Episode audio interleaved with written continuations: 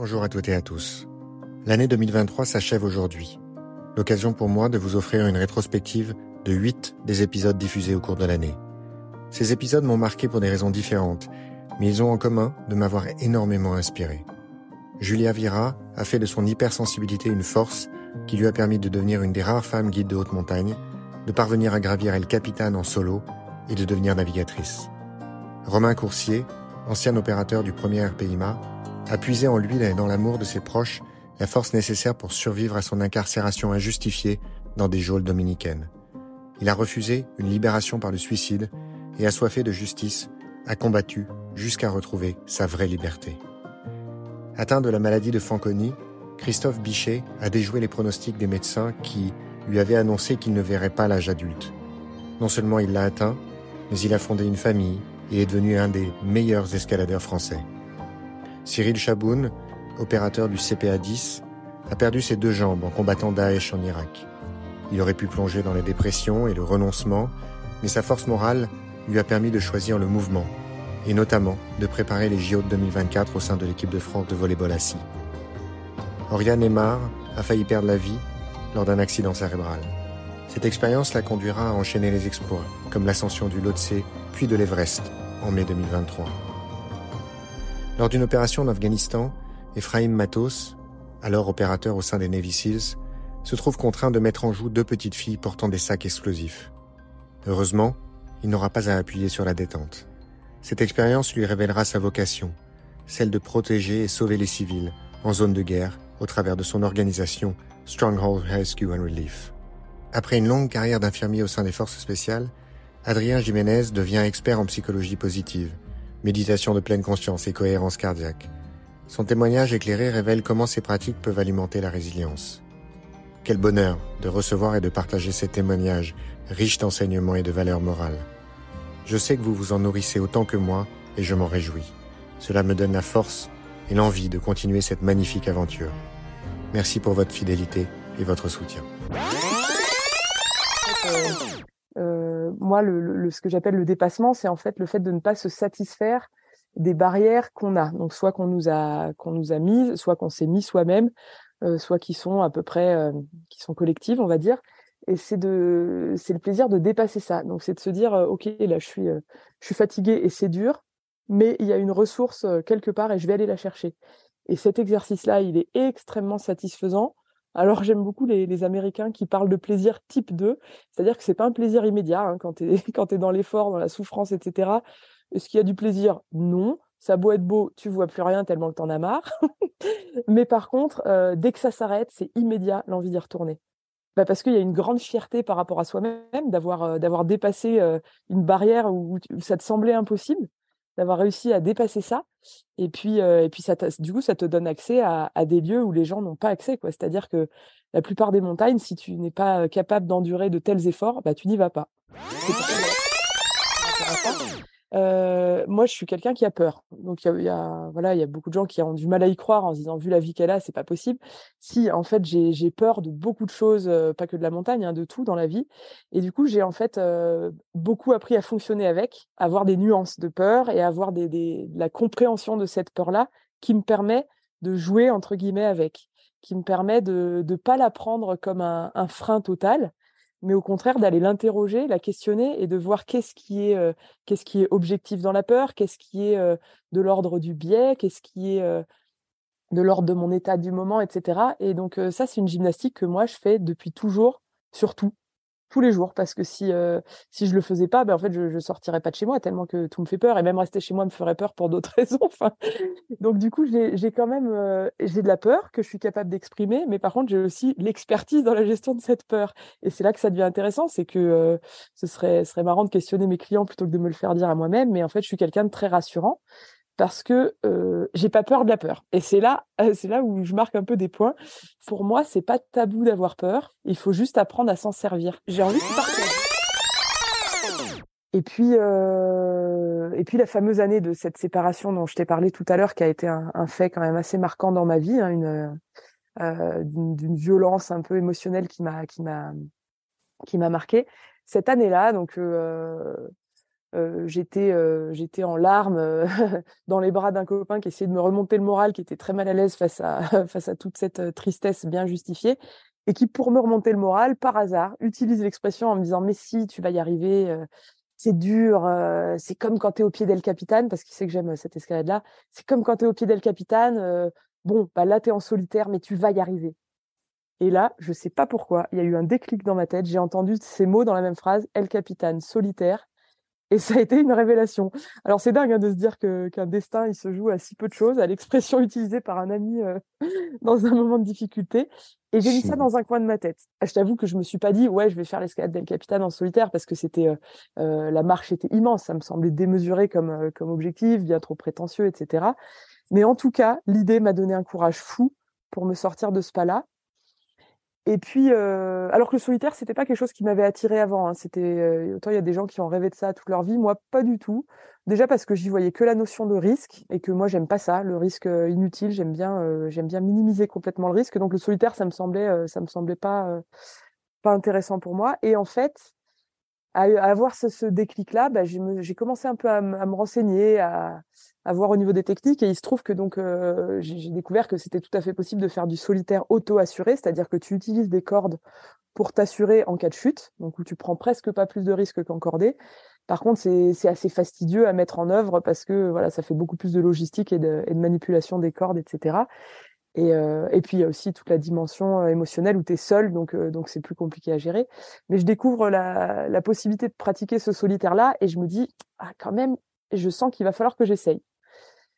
J'avais donc mon voyage prévu à l'automne avec une copine pour aller grimper justement ces gros murs et quelques semaines avant, la copine se blesse et ne peut pas partir en voyage. Donc moi j'ai mon billet d'avion, pas remboursable. J'ai cette idée au fond de ma tête de me dire j'aimerais bien essayer le solitaire un jour. Et, euh, et donc l'occasion se présente, je dis bah j'y vais. Donc je pars aux États-Unis, alors toujours avec beaucoup de beaucoup de complexes, donc j'en parle à personne. Personne n'est au courant de ce que je vais faire là-bas, même si moi dans ma tête je sais très bien ce que je vais faire. Je vais grimper en solitaire. Je pars avec tout mon matériel, euh, très discrètement, en mettant sur les réseaux que je vais voir des copains quoi. Et puis euh, même les copains sur place, je crois que je leur en parle pas trop, et donc je me je vais discrètement au Yosemite, je porte mes sacs au pied de la paroi et je me lance dans un premier mur en solitaire, alors beaucoup plus petit qu'El Capitan. Euh, et je partais à la base pour cinq jours d'escalade. Et puis en fait, cette expérience, elle a été compliquée parce que j'ai fait euh, une chute, ce qui arrive euh, ce régulièrement, hein, et on est encordé justement pour prévenir ce genre de, choses. Donc c'est pas il y a rien d'extraordinaire, si ce n'est que ça m'a quand même vachement impressionné de faire une chute. J'ai dû tomber de de 8-10 mètres euh, dans la paroi. Il m'arrive rien de plus que ça. Et, euh, et, en fait, je suis tellement impressionnée par, euh, par toutes les émotions que ça, que, ça, a généré que du coup, je me mets à ralentir. Et comme dans la paroi, ben, en fait, tu hisses des sacs avec la quantité d'eau et de nourriture pour la totalité de l'ascension, et ben, je me rends bien compte que je vais manquer d'eau parce que je vais pas assez vite par rapport à ce que j'avais prévu et donc à la quantité d'eau que j'avais emportée. Et, euh, et j'arrive pas à accélérer parce que je suis un peu terrorisée. Je, donne trop d'importance au fait de retomber, donc euh, je, perds du temps à cause de ça. Et là, bah, c'est l'échec en plein milieu de la paroi. Euh, je me blâme euh, de tout, je me, sens capable de rien, et puis je fais demi-tour. Je fais demi-tour dans cette paroi. Alors c'est très compliqué parce que c'est des parois déversantes, donc si tu descends, ben en fait tu touches pas le rocher, donc il faut trouver tout un système pour rester collé au rocher pour arriver à redescendre jusqu'en bas de la paroi. Et en faisant ça, il y a une petite voix qui me dit Julia, laisse quand même des cordes fixées à la paroi parce que au cas où tu as envie de revenir. Et donc en fait, j'équipe la paroi à la descente avec mes cordes en me disant au pire des cas, je reviendrai chercher mes cordes dans quelques jours quand je me serai calmée. Et je descends de la paroi et j'arrive au pied de la paroi et là bah devine quoi, je mets un pied au sol, je me dis j'ai déjà envie d'y retourner. Et sauf que bon, j'ai quand même euh, vécu un échec cuisant, je me euh, je me complexe vachement de ne pas avoir réussi. Et donc, je me dis, bah, alors, le deal, c'est que tu redescends, tu te, tu te refais une santé, euh, tu manges, tu bois, tu dors, euh, tu te reconcentres. Et tu, je veux te voir euh, guerrière, quoi. Je veux te voir revenir avec vraiment un truc indestructible parce que c'est fini de pleurnicher, tu, tu vas en haut, quoi. Et donc, je prends le temps de me, me, me recomposer un peu mentalement en vallée et je repars sur les cordes que j'avais laissées fixées pour reprendre l'ascension là où je l'avais laissée. Et là, euh, bah, métamorphosé, en fait, j'ai une, grosse volonté. Euh, le fait d'avoir, tu vois, touché ce sentiment de, de, vraiment de nullité, de me dire, euh, euh, déjà t'es pas capable de rien et puis en plus tu as été prétentieuse de croire que tu allais faire du solitaire alors que tu n'en es pas capable. Ça a été tellement dur de me de me de me blâmer de tout ça qu'une fois que j'ai réussi à le dépasser j'avais une vraie énergie de guerrière. Et donc j'accomplis ma première ascension en solitaire cette année-là et je découvre un, rapport avec moi-même et à l'effort et à la difficulté qui est génial qui est génial parce qu'en fait j'ai traversé tout ça avec toutes mes émotions et et euh, et toute cette dévalorisation que je suis capable d'avoir avec moi-même et je l'ai surpassé pour en faire un truc dont je suis hyper fière. Euh, à se dire bah ouais, je suis en haut de cette paroi qui est une des parois les plus déversantes des États-Unis, certes pas la plus longue, mais par contre qui est un vrai exploit à mes yeux. Et je suis arrivée en haut toute seule et je dois rien à personne. Et en fait, ça.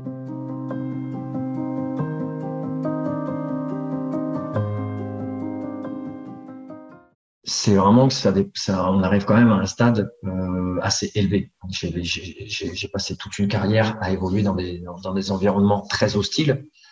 J'ai fait des missions très très dangereuses. Donc je me suis retrouvé dans des situations euh, qui n'ont ni queue ni tête.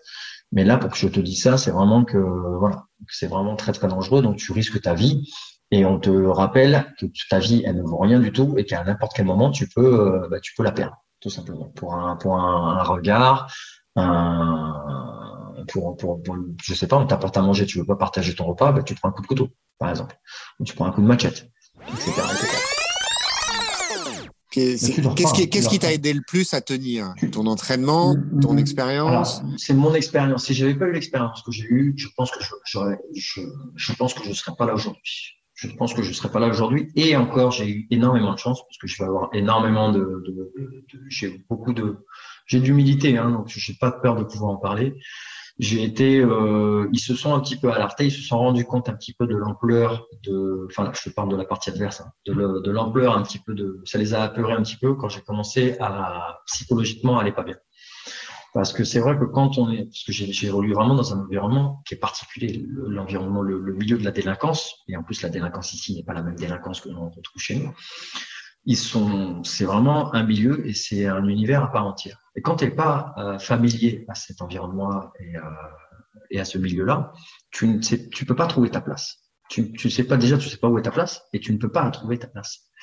Parce que euh, tu te dis, pour quelqu'un, quand tu quelque chose, quand tu as fait quelque chose de mal, encore, à la limite, tu as joué avec le feu, qui ose gagne, mais qui perd paye.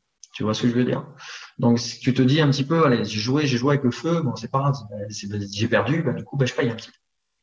Mais quand t'as rien, mais quand tu sais que t'as rien à te reprocher et que t'es innocent et que t'as rien à faire dans ce milieu-là, c'est dur à accepter. En plus de ça, il y a l'image. Donc, t'es es traité comme un délinquant. Donc, tout ce que tu as combattu toute ta vie. Tes parents sont au courant. on t'a mis les menottes. Euh, tu vis en cage, donc c'est-à-dire que j'étais dans, dans, dans, une cellule hein, où on était environ, la cellule fait, faisait 85 mètres carrés, on était 244. Donc pour te dire, donc on, est, on vit les uns sur les autres. On vit les uns sur les autres, desnudés, la sueur, le manque d'hygiène, tout et tout. J'ai commencé à tomber malade. Euh, j'ai commencé à avoir pas mal de pas mal de peau, pas mal de problèmes de peau, éruption cutanée, donc pas mal d'allergies, etc., etc. Difficultés respiratoires et je t'en passe. Beaucoup de problèmes d'hygiène, beaucoup de problèmes de. Je commençais à avoir des problèmes de santé. Et en fait, si tu veux, à un moment donné, j'étais au plus bas. Tu dors pas la nuit, tu te bats tous les jours, euh, tu luttes, tu sais pas ce qui t'est arrivé demain, tu sais pas où tu vas en fait, parce qu'on t'a dit que on t'a dit que la prochaine audience est dans un mois, mais déjà tu sais pas ce qui t'arrive, on te met là, on te, t'es es torsionné en fait. C'est comme ni plus ni moins, je vais, comparer ça à une prise d'otage. Et c'est une prise d'otage. Parce que tu es, dans un milieu, tu es en, milieu captif, tu es en captivité, tu ne vois pas le jour. As le seul, le seul repère temporel que tu peux avoir, c'est le jour qui, vient sur, les barreaux de la cellule. Et du coup, et ça parle pas ta langue. En plus de ça, moi, j'ai eu la chance d'avoir une grosse faculté d'adaptation suite aux compétences que j'ai, que, que j'ai depuis, euh, depuis mon, depuis mon, parcours professionnel qui m'a fait que je me suis adapté très très vite. Donc j'ai appris l'espagnol en deux ans hein, depuis que je suis ici. Donc euh, ça m'a permis de pouvoir euh, coacher et faire et travailler ici.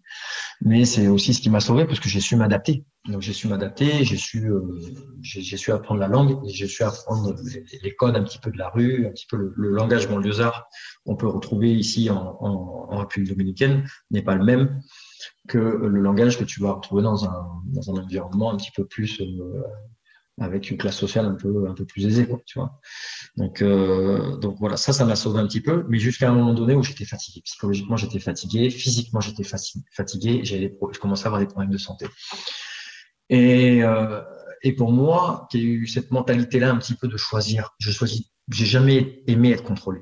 Jamais, jamais. Et là, on te contrôle, en fait. Tu te dis qu'il y, y, a des gens qui contrôlent ta vie. Et, euh, et, là, je commence à tomber un petit peu dans, une, dans des idées sombres, des idées noires, et je j'en pouvais plus. J'étais fatigué psychologiquement. En fait, je voulais que ça s'arrête. Et comme je savais pas quand est-ce que ça allait s'arrêter, je me suis dit, bah, c'est moi qui choisis. J'ai toujours eu le contrôle de ma vie. J'ai toujours eu le droit de décider. J'ai toujours eu, euh, euh, j'ai toujours manié ma vie comme j'avais envie de la faire. Et ben, si j'ai décidé comment comment j'allais la vivre, eh ben, j'ai décidé comment j'allais la terminer. Et c'est vrai que j'ai commencé à, à, aller pas bien psychologiquement. Et puis les jours passaient, et là j'ai pris la décision de mettre fin à mes jours, en fait, tout simplement. Je me suis dit, bah, de toute façon, le, la meilleure, je sortirai jamais d'ici. La seule façon pour sortir d'ici, bah, c'est les pieds dehors. Et je me suis dit, bah, voilà, bah, je vais, je vais, je prends la décision, je vais mettre fin à mes jours. Et quand c'est venu un petit peu aux oreilles des matons, c'est, enfin, aux oreilles des autres prisonniers, aux oreilles des, des, euh, des matons, etc., etc., un petit peu, tout le monde a commencé à s'alerter. Et là, j'ai été muté, enfin, j'ai été muté, j'ai été transféré, c'est pas une vocation. J'ai été transféré dans une prison, enfin, dans un pénitencier, prison de haute sécurité, qui s'appelle la prison Anaouya, à Igwe, qui était à, à peu près un kilomètre. Donc, c'est là où et là, on m'a mis dans un, dans un environnement où les, conditions d'hygiène étaient un petit peu étaient mieux, mais les conditions de sécurité pires. Il y avait environ, euh, à l'époque où j'étais, toujours aujourd'hui, hein, tu peux retrouver des vidéos sur, différents canaux comme, euh, comme YouTube, par exemple, et euh, où il y a environ deux émeutes par semaine. Et là, à l'intérieur, tout le monde est armé, tout le monde est armé, et tout le monde est armé, et ça, bah, tire tous les jours, ça, envoie des coups de couteau tous les jours, ça se bagarre tous les jours, machette tous les jours, etc., etc. Et je me dis, mais, mais c'est pas possible, mais, je me suis dit, je vais mourir ici, en fait. Je, me suis dit, je vais mourir ici, et dans des conditions, euh, des, conditions horribles. Donc c'est suite à ça, en fait, si tu veux, mes parents ont alerté la cellule de crise en France, donc on a alerté le Quai d'Orsay. Et c'est là où un petit peu tout c'est euh, la, France un petit peu euh, a, été sensible un petit peu au cas. Donc euh, je reviendrai pas là-dessus dans, dans, dans, les détails, c'est pas le but. Mais j'ai eu le soutien de la France dans le sens où j'ai eu énormément de soutien. J'ai eu énormément de soutien et euh, et euh, et non, non, et puis c'est, très grave, c'est très, très grave ce qui s'est passé. Donc, du coup, euh, là, je suis convoqué pour faire ma première audience. Et la première audience, en fait, qui n'a pas eu lieu, été, euh, du coup, été transféré au tribunal. Je, et là, dans la foulée, la personne qui m'accusait ne, ne s'est pas présentée. L'avocat que j'ai eu à cette époque-là n'a pas fait correctement son travail, il ne s'est pas opposé non plus, parce que là, le seul, le seul sujet était ma, ma le seul sujet était ma mise en liberté. Okay donc, euh, vu que la personne n'était pas là, normalement, euh, j'aurais dû normalement être libéré à ce moment-là. Mais comme c'était une machination et que c'était quelque chose qui était très bien ficelé, ils avaient l'intention de me garder pendant très très très très longtemps. Et je te dis parce qu'on me l'a dit, ils avaient l'intention de me garder très longtemps. Donc du coup, dans la foulée, hop, renvoi au mois suivant en disant, euh, bah, euh, ok, on donne notre date, bah, que la personne n'est pas là, dans temps, sa présence n'était pas indispensable. Donc du coup, j'étais renvoyé euh, puisque cette personne-là présentait un certificat médical disant qu'elle ne pouvait pas assister à l'audience parce qu'elle avait euh, des, des, problèmes de santé et qu'elle s'est excusée qu'elle ne pouvait pas assister. Mais du coup, j'ai été renvoyé sur un autre mois. Donc du coup, je fais mon deuxième mois. J'ai passé 72 jours au total en captivité. Et euh, et puis euh, et puis voilà, je fais une pause parce que je fais boire un ah oui, bien sûr. Et euh, parce que émotionnellement, c'est encore prenant. Et en fait, si tu veux, euh, c'est ce qui les a alertés, en fait, cette, cette, cette, cette, cette tentative de suicide les a, les a alertés. Et en fait, j'ai été sauvé par un détenu, en fait, si tu veux, qui, je vais te raconter la scène. Euh, c'est vraiment particulier ce qui se passe dans le, dans, le cerveau, dans la tête, quand tu, quand tu acceptes. Cela, c'est encore une autre sensation. Quand j'étais euh, sur le terrain, donc dans mon expérience passée, dans ma vie passée, où tu sais que tu risques ta vie, tu sais que tu, tu risques de la perdre, mais tu sais pourquoi tu le fais. Tu as choisi, en fait. Tu vois, tu l'as choisi dès le départ et tu en es conscient dès le départ. Et le fait d'être contraint de la perdre, c'est autre chose. Et en fait, je l'ai accepté et je me suis dit, bon, tu sais quoi, à un moment donné, je suis obligé de le faire. Je suis obligé de le faire parce qu'il n'y a que comme ça que je vais pouvoir sortir. Et moi, vivre en, captivité, c'est quelque chose qui m'insupporte. C'est quelque chose qui était vraiment invivable. Mais comment Mais quand je te dis invivable, invivable. Et en fait, tu bah, t'es, nu comme un verre, t'as pas de moyens, t'as pas ci, pas ça, il y a que les, capots, en fait, les chefs à l'intérieur qui ont des, qui ont des couteaux, machin, tout. Mais et à un moment, je cherchais, j'ai, essayé tous les moyens. J'ai essayé la carte, enfin la carte, il y avait une carte qui traînait. J'ai essayé la feuille de papier. J'ai j'ai commencé à essayer différents, différents, différents outils pour essayer de, pour essayer de, de de monter la vie et, euh, et ça marchait pas. Et un jour, je vois un miroir, enfin, je vois un petit bout de miroir, de miroir cassé qui était dans un retranchement, enfin, dans, dans, dans un coin d'une pièce. Et je pense que le, le, le, détenu qui était bienveillant, le, le détenu avec qui, euh, avec qui j'étais le plus souvent, en fait, qui était, qui était à mes côtés, ben, euh, l'a vu, en fait, il l'a vu dans mon regard. Je pense que, et je te jure que j'ai regardé ça comme si je venais de trouver un chocolat. J'ai regardé ce petit bout de miroir comme si je venais de trouver un chocolat. Tu sais, l'histoire de dire, waouh, tu sais, la délivrance, enfin, enfin, je vais pouvoir partir. Tu vois, enfin, je vais pouvoir, je vais pouvoir, c'est bon, c'est bon, ça s'arrête. Tu vois, un peu comme si c'est bon, quoi, j'étais libéré. Tu vois. Et ça, dans la foulée, il m'a vu, il me l'a retiré des mains, et là, je suis reparti. Là, je suis reparti en enfer parce que il m'a dit tu peux pas faire ça. Elle a de me raisonner, etc., etc. Mais, euh, c'est vrai que c'était compliqué. C'était compliqué. C'était vraiment très très compliqué. Émotionnellement, c'était compliqué. Te dire que tu vas perdre la vie parce que tu, tu, tu bah, as pris la décision, hein, mais de te dire que tu vas t'ôter la vie parce que c'est la seule moyen de retrouver la liberté. Là, tu atteins un degré qui est quand même assez, assez fort. Là, c'est très très fort, très très fort. Et euh, dans la foulée, là, je te parle de ça, c'est la première prison. La deuxième prison, euh, j'étais enfermé euh, dans une cellule où on était, il y avait à peu près 1500 détenus. Donc, on était par pavillon, par pavillon, c'est des, des, des, quartiers, il y avait quatre quartiers. On était six par cellule et il y avait à peu près 24 cellules dans, dans, chaque pavillon. Et j'étais avec des Russes. J'étais avec des Russes, un Polonais et il y avait un Ukrainien aussi, je crois. Donc eux, ils étaient là. Donc, euh, donc il y en a qui sont là pour viol, qui sont là pour meurtre, donc ils sont là pour financement du terrorisme. Il y en a qui sont là pour, pour il y a de tout. Il y a vraiment de tout, de tout, de tout, de tout. Et toi, tu es au milieu de tout ça. Et toi, tu es au milieu de tout ça, tu te dis, non, c'est pas, non, c'est pas vrai.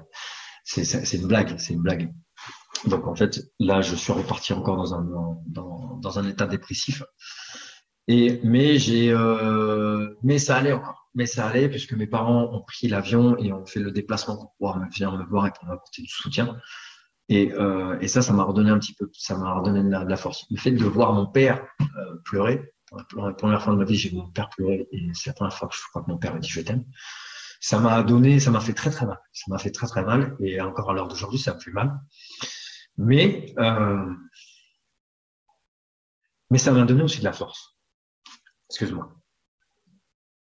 Mais, mais ça m'a donné aussi de la force. Ça m'a donné de la force en disant, ça a créé un petit peu l'effet inverse, dans le sens où je dis, non, ils n'ont pas le droit, en fait. Ils n'ont pas le droit. Ils n'ont pas le droit de faire ça à mes parents, ils n'ont pas le droit de faire ça aux gens jeunes. C'est pas possible.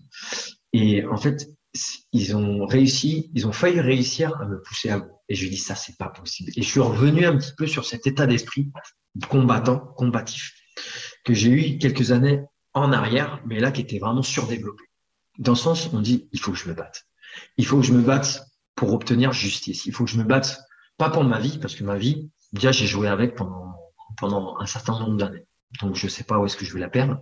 Mais en tout cas, c'est pas aujourd'hui, c'est pas ici que je vais la perdre. Et en tout cas, c'est pas quelqu'un, ok, en particulier, qui va décider pour moi et qui va décider quand est-ce que je vais perdre. Non. Je suis pas mort à la guerre, je vais pas mort, je, je vais pas mourir ici c'est pas possible. Et j'ai retrouvé cette force, cette combativité. Et en fait, le fait de, de voir mon père me regarder comme si, en me disant, mais euh, en me redonnant confiance, en fait, si tu veux. Donc, c'est-à-dire que en, me redonnant confiance en moi, en voyant, en, voyant sa faiblesse par rapport à son, son, son, impuissance face à la situation, je lui mais attends, mon père, j'ai toujours vu comme un idole, j'ai toujours idolâtré, j'ai toujours vu comme un repère, comme un, comme un, comme un, un rock. Comme, comme, un rock, comme un mentor. Pour moi, mon père, c'est mon exemple. Et le voir aussi bas, je dis, c'est pas possible. Et je revenais un petit peu à cette, à cette situation, à cette, ce fait de situation que j'ai vécu quand j'étais dans ce taxi-là. Et euh, en Côte d'Ivoire, où ça pétait dans tous les sens, où je voyais ma, ma, tante qui était apeurée, où tout le monde avait peur dans le taxi, et je me suis dit, mais si, j'avais envie de voilà de perdre le contrôle, mais je me dis si je perds le contrôle, je vais mettre ben, ceux qui sont responsables de moi dans une situation encore beaucoup plus complexe beaucoup plus complexe qu'elle qu n'est déjà. Donc j'ai un devoir de responsabilité, j'ai le devoir de rester sage pour pouvoir justement pas créer un, effet de panique, etc., exactement la même situation. Je me dis, mais non, le fait de voir mon père dans ça, non, non, non, non, non, non, en aucun cas. Je dois reprendre le contrôle, je dois reprendre je dois reprendre le, le, le, contrôle de ma vie, je dois reprendre le contrôle sur la situation et je vais me battre, pas seulement pour ma vie, mais je vais me battre pour obtenir justice et pour sortir de cette situation. C'est pas possible. Je peux pas leur donner raison. Et en fait, tout ça pour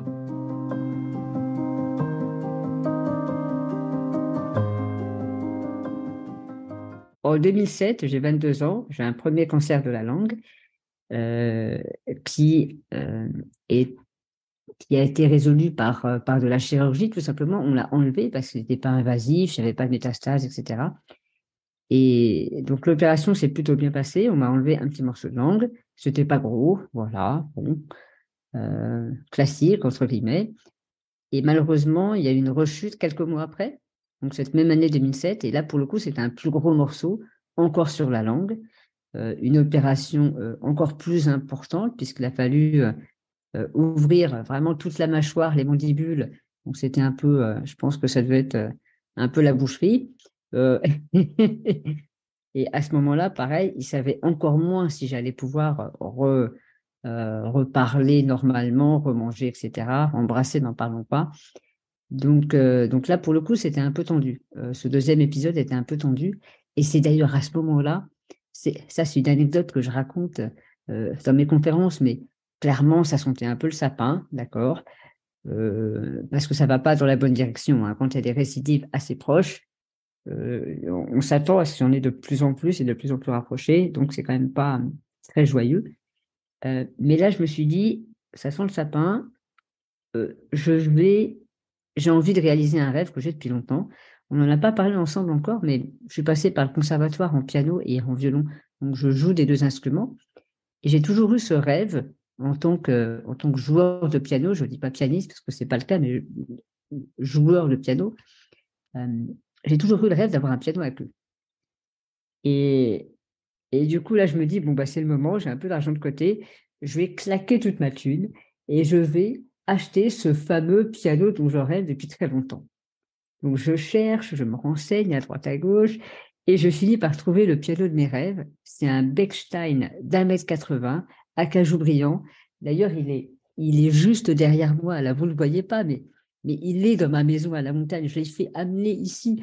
je, je signe, et c'est vrai, je signe l'achat du piano de mes rêves la veille de mon entrée à l'hôpital pour cette opération numéro 2.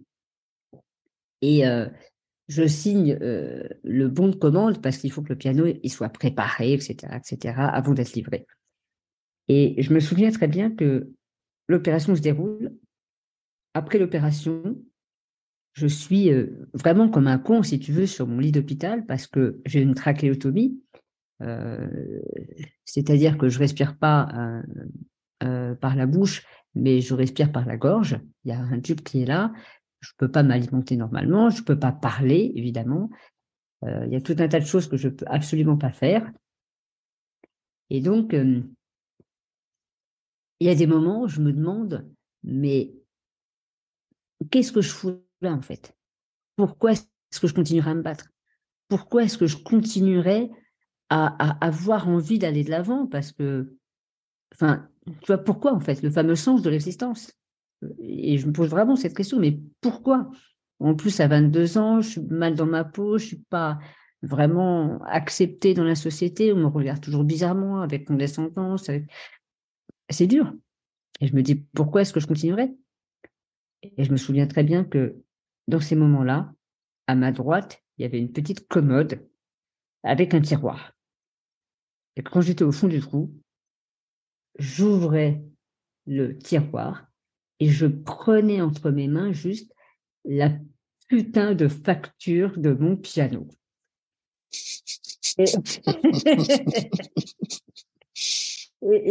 juste le fait de regarder cette facture avec le chiffre, le montant, TTC, en fait, je me projetais dans ce moment où j'allais enfin pouvoir réaliser ce rêve de jouer sur un instrument magnifique, de jouer du Chopin, du Bach, du Rachmaninoff, etc.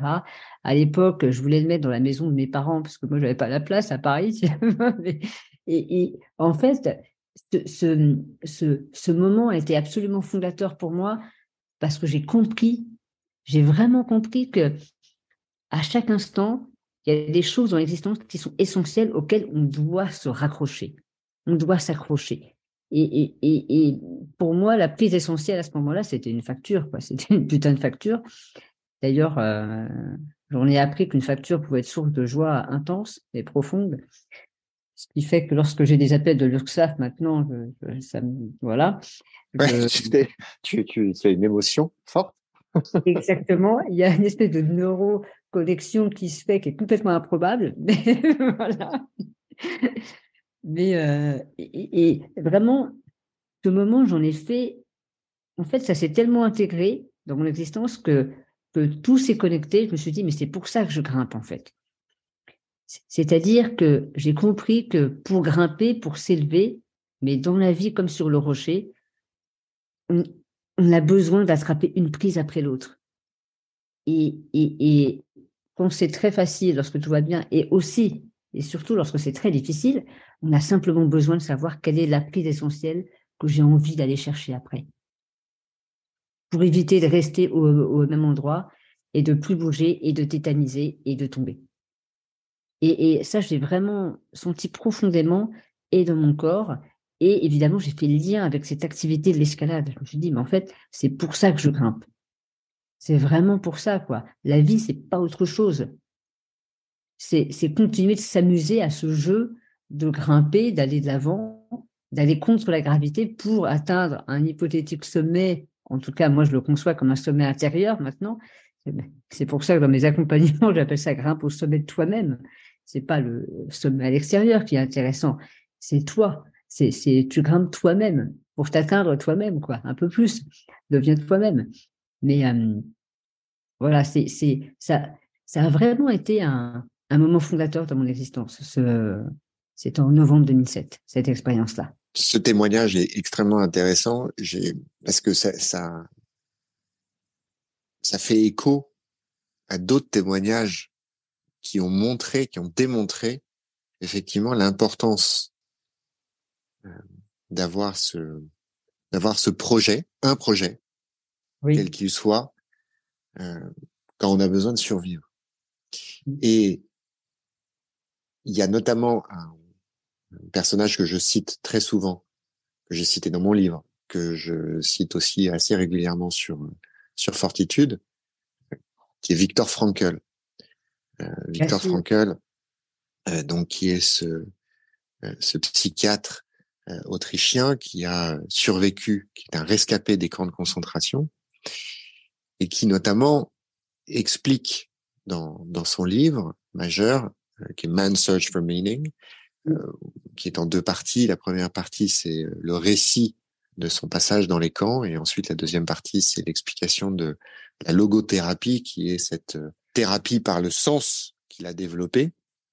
Euh, et donc, il, euh, il témoigne de la manière dont chacun réagissait ou vivait ou tentait de survivre aux grandes concentrations et euh, ce qui faisait que les uns abandonnaient, que les autres perdaient espoir ou que certains survivent.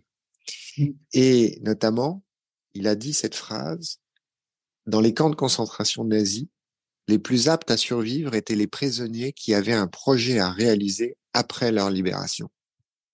Eh Et on peut aussi faire le parallèle avec Solzhenitsyn, oui. Euh, qui, euh, bah, son œuvre majeure, qui selon moi devrait être, dont la lecture devrait être obligatoire à l'école, euh, qui est l'archipel du Goulag, qui raconte son, son séjour bah, dans, dans les camps soviétiques euh, lui aussi, il a euh, entrepris pendant euh, pendant tout son emprisonnement de de conserver beaucoup de mémoire, hein, ce qui est assez remarquable parce qu'il n'avait pas les moyens d'écrire, de prendre des notes, le moindre papier, il, il pouvait le, euh, voilà, pouvait le faire assassiner. Hein.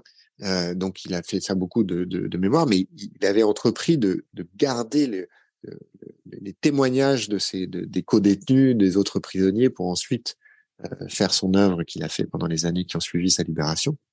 Mmh mais bref, tout ça pour dire, vos trois témoignages euh, démontrent effectivement cette euh, le caractère absolument essentiel d'avoir d'avoir quelque chose, un projet quel qu'il soit en cours, peut-être pour le coup quelque chose de d'intellectuel, d'émotionnel, pas pas de trivial, euh, comme un moteur de la survie et de la résilience. Ça paraît tellement cucu la praline la plupart des gens n'y apportent pas assez de d'intérêt et d'attention. Je commence mes conférences moi par ce par ce premier point qui sont qui est quelles envies vous gardent en vie? Tu vois, par cette question, j'ai j'ai croisé tellement de personnes, si tu veux, et là, ça c'est une expérience que je partage aussi dans, dans ces moments-là, tellement de personnes qui, en fait, leurs envies, c'est d'avoir des problèmes. Je te donne un exemple un peu, un peu trash, mais c'est mon expérience tout simplement. J'ai croisé énormément de gens qui ont la même pathologie que moi, un peu partout dans le monde. Il y a eu une période entre mes justement 20 et puis 30 ans.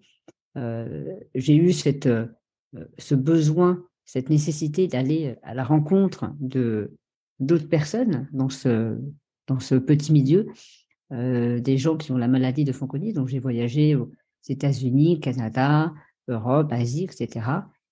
Et euh, je m'amusais à poser cette question toute simple à quasiment tout le monde que je rencontrais qui ont cette maladie. Je leur demandais euh, c'est quoi ton projet en ce moment? De quoi est-ce que tu as envie?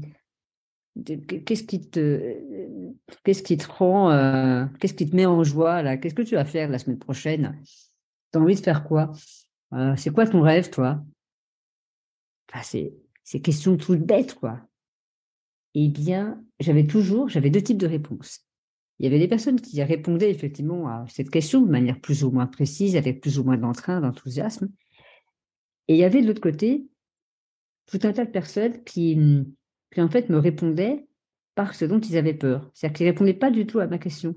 Ils me répondaient par un truc du genre ben moi, la semaine prochaine, j'ai un rendez-vous chez l'ORL ou j'ai un rendez-vous chez le dermato, voilà et ça m'embête un peu parce que je sais pas trop qu'est-ce qui va se passer parce que bon, comme j'ai déjà eu un cancer il y a trois mois, etc. Puis je sais pas quel traitement est-ce qu'il va me proposer. Enfin bon, bref, il ne répondait pas du tout à la question. Et hum, c'est très simple. Le constat que j'ai fait, c'est que 100% des personnes qui répondaient à ma question de c'est quoi ton envie, qui me répondaient par en fait de la peur et par ce dont ils avaient peur, ils sont tous décédés aujourd'hui. Ils sont tous décédés, 100%. Et moi, ça m'a marqué, quoi. C'est, je me suis dit, mais c'est, c'est, con. Mais vraiment, s'il n'y a pas d'envie, il n'y a pas de vie, quoi.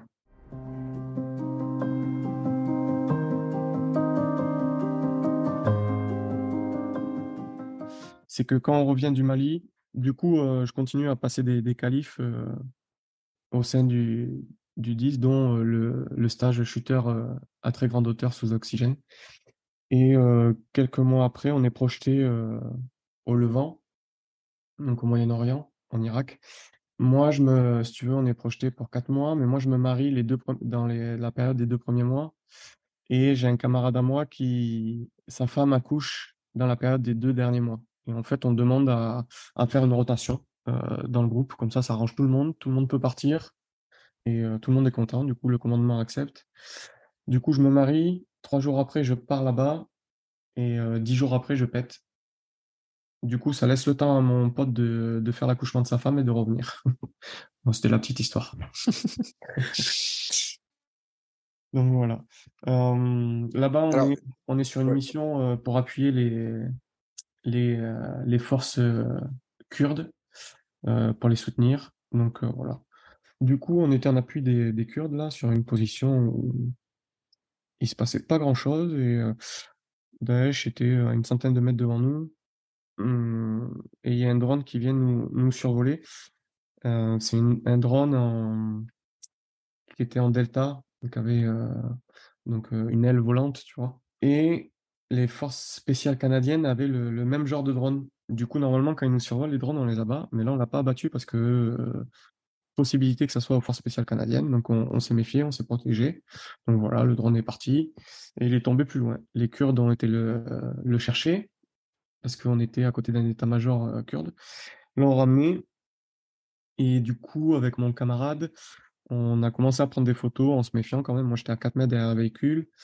Euh, mon camarade était à 6 mètres derrière un autre véhicule. Et euh, le drone était au sol, au milieu des deux Kurdes, et, il a pété. Donc, quand il a pété, je perds pas connaissance, c'est hyper violent, tu sais pas ce qui se passe. Euh, tu sais pas si tu viens de prendre du RPG, du, du mortier, ou voilà, euh, ou que ce soit le drone qui est, qui est pété. Euh... T'étais derrière le véhicule quand il a pété ou tu n'étais plus derrière le véhicule? Ouais, j'étais, euh, j'étais, comment dire, j'étais plus ou moins caché dans l'angle du véhicule en fait. Derrière. J'étais pas complètement derrière. J'étais dans un angle du véhicule caché, tu vois, dépassé un peu sur le côté. Et du coup, j'ai été projeté en arrière. J'ai pris un gros blackout, mais j'ai pas perdu connaissance. Et mes souvenirs reprennent quand je suis en train de voler en arrière et que je tombe au sol, en fait, sur le dos. Du coup, ben, sonner, mais toujours en capacité de, de me checker et de réfléchir. Du coup, je me check. Je vois que j'ai pas mal d'éclats sur tout le corps. J'ai toujours ma jambe droite et ma jambe gauche est à moitié arrachée, elle tient par le, le enfin par le pantalon et les lambeaux de peau quoi. Donc euh, au niveau du genou. Donc ben, je prends mon garrot et puis je commence à, poser mon garrot pour me médicaliser et, et là les copains arrivent pour nous prendre en compte, nous médicalisent, nous stabilisent euh, et nous évacue sur une zone annexe puisqu'on est la, la Medevac euh, ne veut pas poser où on était euh, puisqu'on est trop près de Daesh. donc ça c'est sûr, ça serait con de faire tomber un hélico, faire partir hélico au tas pour venir chercher des gars. Donc on est, en gros, ils mettent une demi-heure pour me stabiliser parce que je suis quand même bien touché. Et euh, une fois stabilisé, euh, on reprend les pick-up et ils m'évacuent sur une zone annexe derrière, derrière les lignes un peu plus loin. Euh, du coup, c'est la Medevac qui vient me récupérer, vient nous récupérer en hélico. Et euh, donc, je perds toujours pas conscience. Et je pars un peu euh, dans les vapes. Donc, j'arrive à tenir. Et quand on arrive à l'hélico, euh, les gars nous demandent s'ils veulent, euh, s'ils peuvent nous injecter des drogues pour pour nous faire partir. Moi, j'accepte. Et voilà. Du coup, ben, voilà, fin de la mission en 10 jours. je suis évacué sur un hôpital américain. En même temps, en France, on a une des meilleures euh, chaînes euh, Medevac euh, au monde. C'est-à-dire que autant sur place, on a une très bonne chaîne. En France aussi, puisque quand ça pète, qu'il y a des gros clashs comme ça, en fait, il y a des avions qui sont prêts à Paris à décoller euh, et en alerte à décoller euh, directement pour venir nous chercher au plus vite. Donc, euh, du moment qu'on pète, et il y a un Falcon qui décolle de Paris pour venir sur le territoire nous récupérer. Donc, quand on est à l'hôpital américain, le Falcon récupère mon camarade et moi, je suis plus transportable. Donc, euh, parce que pas encore stabilisé, je suis, suis en pronostic vital engagé et intransportable. Donc, euh, je reste 24 heures de plus sur le territoire pendant que mon pote est rapatrié en Falcon, lui, euh, sur Paris, à l'hôpital des armées de, Percy. Euh, et moi, je suis, rapatrié 24 heures après par un C-17 américain euh, sur Percy aussi. À partir de là, ben, 10 jours de coma, un mois et quelques de, en réa en pronostic vital engagé, et pendant les, trois premières semaines, premiers mois, euh, je sais plus, peut-être une cinquantaine euh, de blocs euh, et d'opérations. Enfin non, j'ai une cinquantaine de blocs en tout, euh, mais pendant le premier mois, euh, une bonne vingtaine, une bonne trentaine, pour, pour me stabiliser et, et me soigner de, de mes brûlures et, et de mes amputations. Parce que du coup, je reviens en France avec la deuxième jambe, mais pendant l'explosion, en fait, il y a des, des bactéries qui, qui vont dans le corps et qui, qui font comme une gangrène, en fait, si tu veux. Donc, pour l'arrêter, avec tous, les, tous les médicaments et tout, ils n'y arrivent pas. Et du coup, ton corps, enfin, ton membre, il meurt au fur et à mesure, ça remonte exactement comme une gangrène. Du coup, il coupe, en fait, pour stopper, stopper ça. Du coup, il coupe moitié pied, cheville, tibia, genou sur, sur trois semaines, ça. Et du coup, ils arrivent à stopper avec les antibiotiques et, et le coupage du membre au niveau du genou, quoi. Et du coup, c'est pour ça que je me retrouve euh, double amputé fémoral, donc euh, ce qui est double amputation au-dessus du genou. Quoi. Donc j'ai plus l'articulation du genou.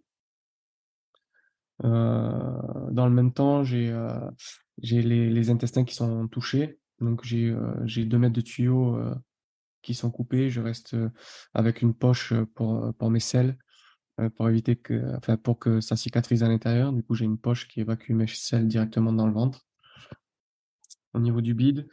Euh, donc euh, voilà, un peu, un peu dans le mal sur cette partie-là, sur, euh, on va dire, les premiers trois mois, quatre mois, puisque bah, en gros, tu fais caca par une poche, t'es alité, t'as perdu tes deux guibolles, compliqué. Quand t'es es hyperactif, hmm, tu dis qu'est-ce que je vais faire, quoi? Donc, euh, de contacter tous les gars qui ont été double amputés comme moi en France. Donc, j'essaie d'avoir les numéros, les trucs. tous les gars, ils me disent, bah, c'est compliqué, j'ai arrêté de marcher avec les prothèses. Ok, bon. Du coup, ça t'aide pas beaucoup plus. Je reprends au bout de 3-4 mois. ils arrivent à m'appareiller la première jambe qui est cicatrisée. Et l'autre, j'avais le fémur qui était cassé en mille morceaux. Du coup, j'avais un, fixateur externe. Donc, je pouvais pas être appareillé sur les deux jambes. Donc, on commence l'appareillage sur une jambe, mais je peux pas faire grand-chose. Je commence à ma rééducation aussi, euh, c'est-à-dire bah, la rééducation du corps, puisque euh, le choc émotionnel, le choc euh, physique, j'ai perdu 20 kilos. du coup, tu n'es plus capable de grand-chose avec les drogues. le psy en prend, enfin le cerveau en prend un coup et tu es, au ralenti. il faudrait apprendre un peu tout. Donc, euh, pour la petite exemple, quand j'ai recommencé le développé couché euh, avec la kiné, euh, bah, en, Irak, là, j'étais à, à 135 kilos en max. je suis revenu avec des, des poids de ce qu'on peut voir dans les, les salles de, de, réathlétisation, les tout petits poids, là, les haltères pour faire les biceps qui sont à 500 grammes, là. Bah, j'étais à fond pour le développé couché avec ça, quoi. Donc, rapprentissage de, de un peu tout de la vie de tous les jours, euh, voilà. Euh, un peu dans le dur, enfin beaucoup dans le dur même, parce que euh, bah, moralement, tu te retrouves à l'hosto, à l'IT, truc, santé guibole. C'est pas trop ce que va être ton avenir. Et puis, bah, je recommence à être apparié. J'arrive, grâce aux réseaux sociaux, à tomber sur des Américains qui, qui pas mal en double amputé. Du coup, je commence à discuter avec eux. Euh, voilà, je vois que bah, la vie continue, que beaucoup de choses est possible. Je, commence à rebondir à partir de là. Euh, dans le même temps, euh, je suis appareillé de la deuxième jambe. Du coup, je peux commencer à, l'apprentissage de la marche, la rééducation avec les deux prothèses. Et du coup, c'est un tout. Tu vois, tu prends connaissance de gens qui sont double amputés et qui, qui font, qui vivent leur vie de tous les jours. Euh, toi, tu es appareillé, tu recommences à marcher, du coup, tu te, fixes, des objectifs, et puis tu avances au fur et à mesure comme ça, et puis tu, tu, reprends le, ta vie en main, on va dire. Donc, euh, au final, je fais, euh, je fais un peu plus d'un an d'hosto. Donc, à l'hosto, pareil, il y a un moment, je fais un, rejet de la bouffe, j'arrive plus à avaler quoi que ce soit de la bouffe de l'hôpital. Du coup, heureusement que mes parents et mon épouse euh, peuvent être là à la maison des familles. Ils ont fait des appartements en fait sur l'hôpital pour accueillir la famille de blessés. Et du coup, c'est mon papa qui me fait à manger euh, et qui m'apporte à manger à l'hosto. Ça, j'arrive un peu à bouffer. Et du coup, comment tu, comment tu, pardon, comment euh, pendant ton hospitalisation, comment tu occupais tes journées bah, Déjà, les premiers trois mois sont, sont, compliqués parce que je suis alité, je peux pas bouger. Donc, c'est pour ça que je suis au fond du trou aussi. Euh, après, euh, pendant un mois et demi, j'ai pas pu me doucher. J'étais encore avec le sable de là-bas et tout. voilà. donc, c'est très, très compliqué psychologiquement. et une fois que j'ai pu un peu bouger, ça a été un peu mieux, mais pas foufou. Parce que bah, tu te retrouves en fauteuil roulant, mais avec ta poche à caca qui se décolle, t'as de la merde partout sur toi. Bon, bref, des trucs de merde. J'ai revécu, on va dire, quand j'ai commencé à être appareillé et que j'ai pris la kiné à faire un peu de la mobilisation, refaire un petit peu de sport et trouver des exemples et à se mettre des objectifs en fait. Après, du coup, mes journées sont, rythmées bah, avec des séances de, de kiné deux à trois fois par jour. Donc souvent, bah, vu que ça faisait un petit moment que j'étais sur l'hosto, je suivais pas forcément le rythme qui était imposé par, par l'hôpital. Normalement, tu te lèves à 8 heures pour déjeuner. quand, quand il est de passage, c'est bien. Quand il est pendant des mois, il y a un moment, ça va 5 minutes. Donc, euh, je me levais vers 9 heures, je déjeunais tranquillement. À 10, 11, 10, 11 heures, j'allais à la kiné. midi, je mangeais. Dans l'après-midi, j'avais rekiné. Et je me faisais une séance de sport en fin d'après-midi. Le repas le soir, et après j'avais des camarades qui, venaient quasiment tous les soirs. Donc, puisque l'unité est à Orléans, et du coup, je faisais le déplacement assez régulièrement.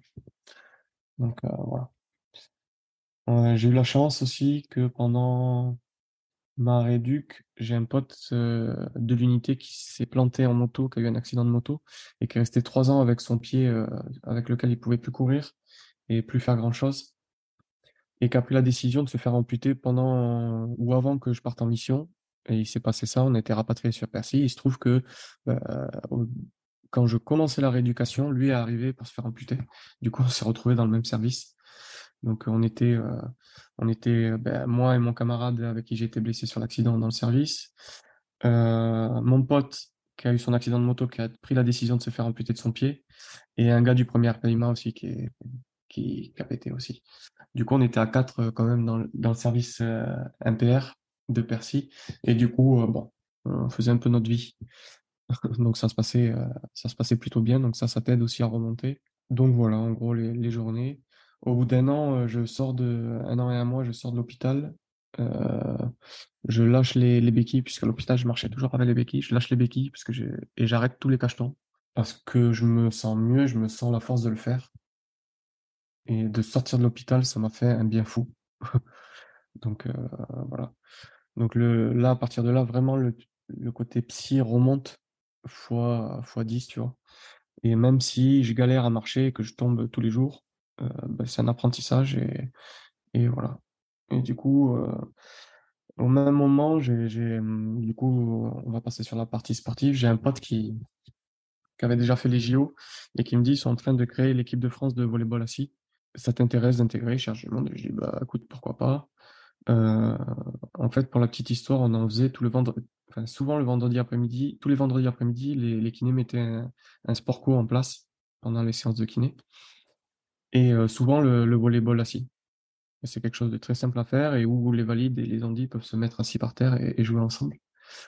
Et du coup, euh, bah, mon pote, il me dit ça quand je sors, et je dis, bah ouais, grave. Du coup, il me file les coordonnées du staff, et j'appelle le staff, je leur explique mon histoire, et, et que ça m'intéresse de venir tester. Et du coup, voilà, j'intègre l'équipe de France euh, de volleyball assis pour préparer les Jeux paralympiques le, premier mois de ma sortie de, l'hôpital. Euh,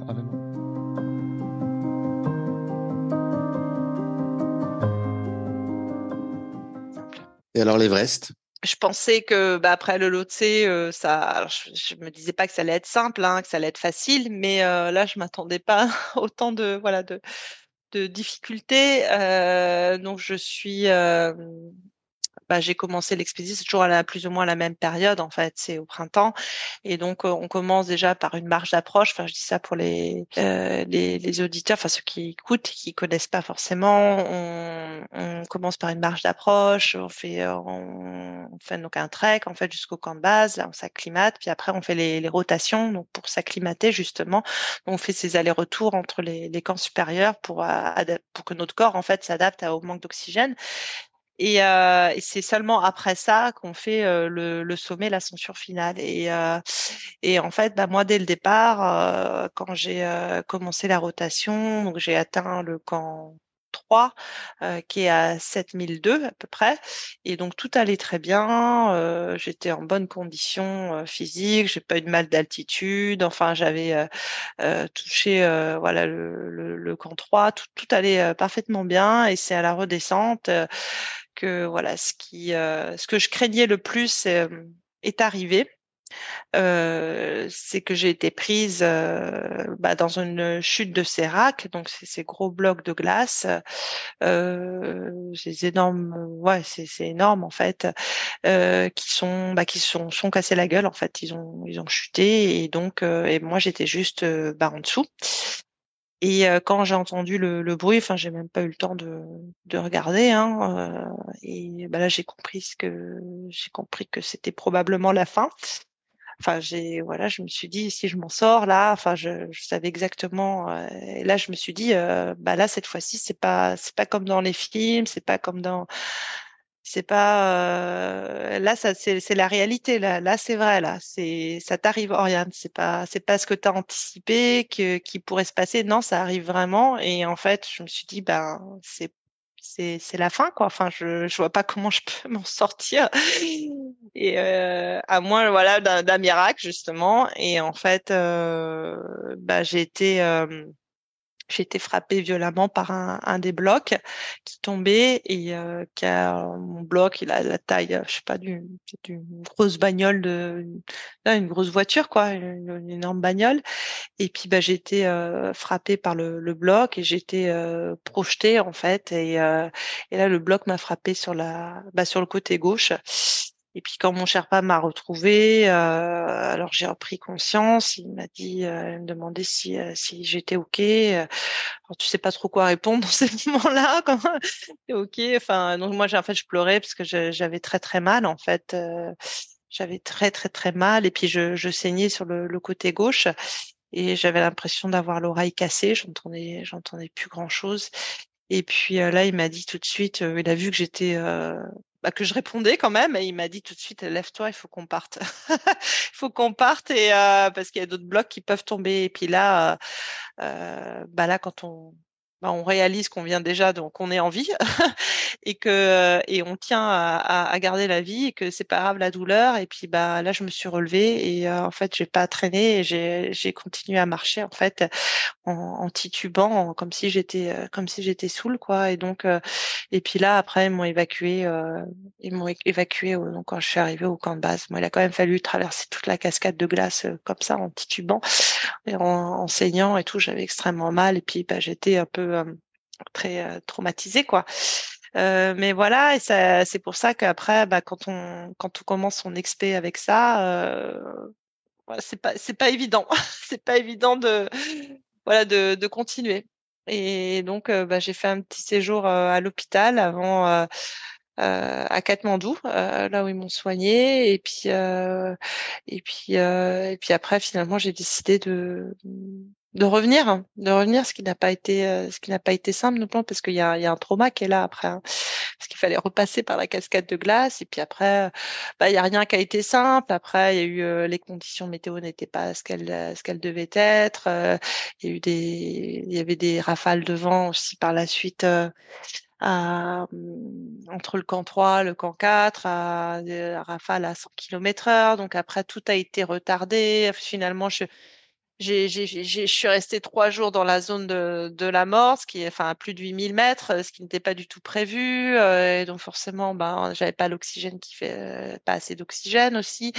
Euh, et puis euh, après, j'ai eu des gelures. Enfin bref, et puis je me suis cassé le, le pied à la redescente. il a fallu quand même continuer. Donc enfin voilà, il y a eu plein de plein de soucis et ça n'a pas rendu l'expé facilement, enfin facile quoi. Et donc je me dis, il n'y a aucun 8000 qui est, qui est simple. Hein. Je, je, me dis, alors, j'ai pas fait le K2, j'ai pas fait, euh, ouais, j'ai pas fait la Napurna, etc. Mais chaque montagne a ses difficultés, puis tout dépend en fait euh, euh, bah, des facteurs, de ce qui nous arrive, de, de notre chance, de notre préparation. Enfin, voilà, c'est pas, il y a rien d'acquis et il y a, y a, rien de simple. Hein. Donc euh, l'OT, Everest ou, ou d'autres, euh, voilà. Et, même une expédition Mont Blanc, hein, ça peut se transformer aussi en catastrophe. Hein, donc euh. Entre le moment où tu t'es pris le sérac dans la figure et le moment où tu as atteint le sommet, il s'est passé combien de temps? Alors j'ai eu le j'ai pris le Sérac dans la figure euh, le 28 avril, donc ça c'est la, la, la, date mmh. aussi qui marque. Ouais. et euh, au sommet j'étais j'étais au sommet le 17 mai. Et donc en fait je suis restée une dizaine de jours à Katmandou et après je suis finalement revenue au camp de base. Euh, et puis euh, ça a été une décision, mais après, c'est encore une fois, voilà, il y a personne qui peut nous dire quoi faire. Il n'y a pas de bonne ou de mauvaise décision. Mais moi, en tout cas, moi, je, bah, je me suis écoutée. Puis c'était la décision à prendre. Je voulais, euh, je voulais continuer cette expédition et voilà, c'était mon rêve depuis longtemps. Donc euh, même la peur de, de, la mort et le trauma, voilà, m'ont pas. Euh, c'est l'envie d'aller en haut était était plus forte, et donc je suis retournée et il s'est passé, bah voilà, entre le 17 mai et le et le 28 avril, donc euh, ouais à peu près euh, trois semaines quoi. Mais euh, et j'ai commencé l'ascension finale, ce qu'on appelle le summit push. Donc en voilà, donc quand je suis partie au camp de base pour euh, aller jusqu'au sommet, hein, là c'était le 11 mai. Voilà, le 11 mai. Et donc euh, et là tout a été retardé parce que euh, fallait faire aussi en fonction de, de l'équipe, euh, des conditions météo. Et euh, à la base, moi, je voulais atteindre le sommet juste après que, bah, au même moment, en même temps que les, les Sherpas fixaient les, les cordes en haut, je voulais en fait y aller euh, quasiment avec eux. Et puis, euh, et puis tout a été retardé, mais ça c'est, bah, lié en fait à, à, mon équipe et oui parce que des fois, bah, ça dépend aussi des autres. Hein, ça dépend pas que de, de soi, de son, et de son état physique, de ses conditions, etc. Ça dépend aussi des autres. Et, et puis après, il y a eu les conditions météo qui n'étaient pas, euh, qui n'étaient pas bonnes. Bref, voilà, il y a eu plusieurs choses qui fait que bah, j'ai atteint le sommet que le le, 17 mai. Ce que tu as ressenti là-haut? Une fois au sommet? Ce que j'ai ressenti là-haut, alors bien sûr, c'était. Euh, bah, il y, a, y, a, un, grand moment de, de joie. Hein. C'est euh, une joie, euh, je dirais une joie euh, pure, en fait, très, euh, très profonde, très, très intense. En fait, c'est pas. C'est quelque chose, c'est une joie très, qui vient vraiment de l'intérieur. En fait, c'est qui est mêlé aussi à un sentiment de ouais de, de gratitude. Euh, c'est tout ça en même temps quoi. C'est euh, euh, mais c'est très bref à la fois. J'avoue que ça ça a duré quelques instants, mais c'était extrêmement bref parce qu'il fait il faisait tellement froid. je sais pas à peu près, il devait faire moins 40. Enfin, cette année a été particulièrement froide et ça tout le monde pourra le confirmer. Donc rarement eu en fait un, une, un Everest aussi froid, enfin depuis ces dernières années. Euh, c'est pour ça qu'il y a eu autant de, gelures aussi. Hein. Euh, moi j'ai eu des gelures, mais euh, euh les Sherpas ont plein de gelures. Quand je suis retournée à l'hôpital par la suite pour mes gelures et pour mon pied cassé, euh, l'hôpital était rempli aussi de, de Sherpas quoi. Ils avaient jamais vu ça, donc donc il faisait particulièrement froid et donc on n'a pas envie de et puis encore, on pense aussi qu'il y, bah, a toute la descente à faire, quoi. Et, euh, et surtout, moi, je pensais au Rosso Hilary. Euh, bah, c'est là où il peut y avoir quelques embouteillages, bah, justement parce qu'il y a tellement peu de place pour passer que, euh, voilà, on peut être vite bloqué. Et donc, je voulais pas être bloqué en haut à, plus de 1000 mètres, quoi. Donc, euh, euh, donc voilà, j'ai pas traîné, euh, mais il y avait quand même ce sentiment de joie qui était là. Mais c'est pas un endroit où on s'attarde. Euh, voilà, c'est assez inhospitalier comme lieu. c'est en fait c'est un endroit, bah on fait que que mourir en fait à vitesse grand V. donc c'est ouais, c'est pas un endroit où, où on traîne. et puis alors moi par par rapport au Lhotse, alors le Lhotse, ça m'avait fait aussi un peu le, le, même effet dans le sens où bah, j'étais très heureuse parce que bah voilà, j'étais face à l'Evray, j'avais euh, j'avais atteint donc le Lhotse c'est 8516 mètres, donc euh, voilà, c'était c'était un moment très spécial, mais euh, pareil, on n'a pas envie de s'attarder bah, à cause du froid, même s'il faisait moins froid que, que là quand j'ai fait l'Everest. et mais il y avait, il y a le il y avait un cadavre, oui, c'est ça, ça ce qu'on m'avait pas dit, c'est qu'il y avait un cadavre quelques mètres plus bas, euh, donc un Himalayiste qui était mort en haut, en fait, il y a, il y a un peu plus de sept ans. Donc là, maintenant, ça fait 11 ans qu'il est là-haut.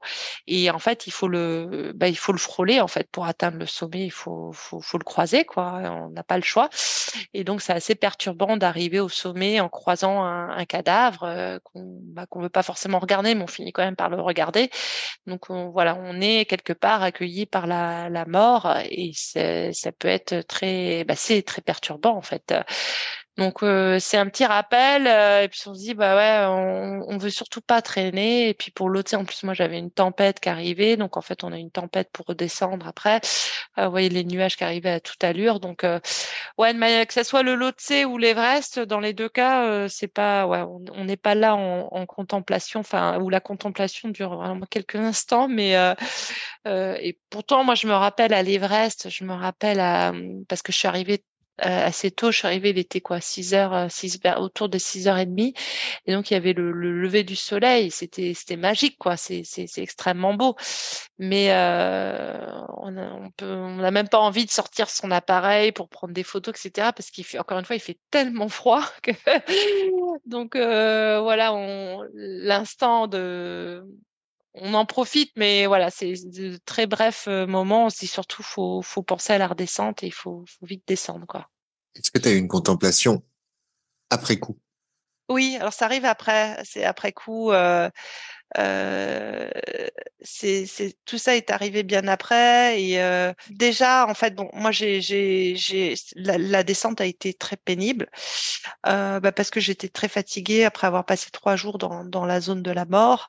Je voilà j'avais plus trop d'énergie j'avais plus d'oxygène depuis un moment enfin voilà